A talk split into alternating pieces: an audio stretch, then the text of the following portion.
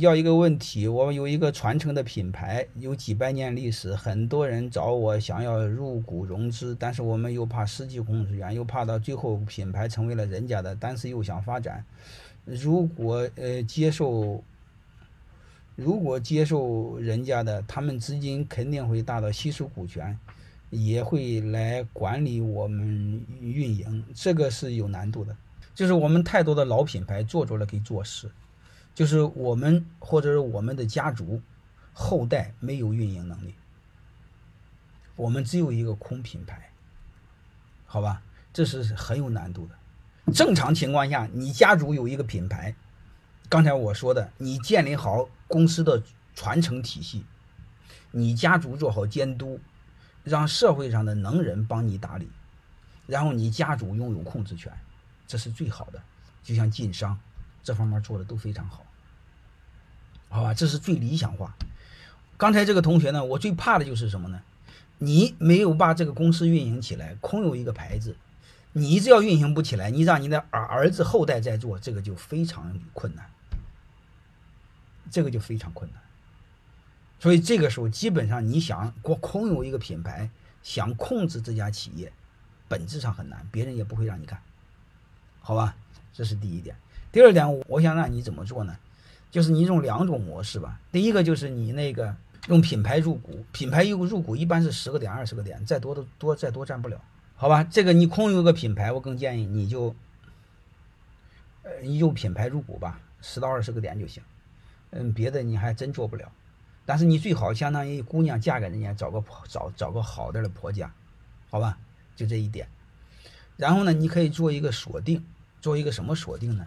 就是一旦他运行不好，就是他把这个品牌给做死了，你还把品牌再收回来，但是这个难度很大。你最好谈成这样，就是你用品牌入股，但是品牌的所有权还是我的。就是你只要做好的话，一直是你的；你要把它做死，这个是我的，好吧？你可以在协议里找个律师和他谈好。其实，其实再谈就不好谈。嗯，如果是你真正有能力，或者你的后代有能力，能把它做起来，这是最好的。这样的话，再往再往下做做传承，找社会上的能人，光有个空壳找不着的。呃，一半规则一半对一半怎么办？规则一半对一半的话啊，规则一半对一半，你们要去再做特别的设计。你比如我们通常说过半通过，包括一半，好吧？一半对一半的话也是过。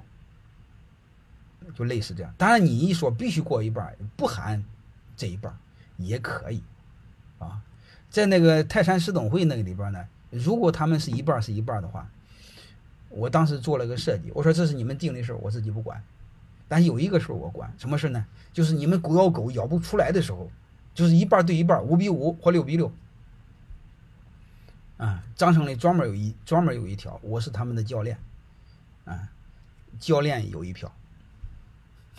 能听明白了吗？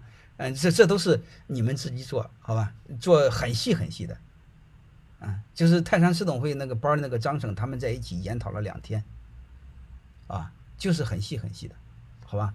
所以你们我我就想建议，啊，对，就是章程，章程是规则的规则，公司的章程其实是公司的宪法，啊。你我们中国老板很悲哀的一个事满脑子大部分都是总经理的思想，就是干活的思想，但是没有老板的思想。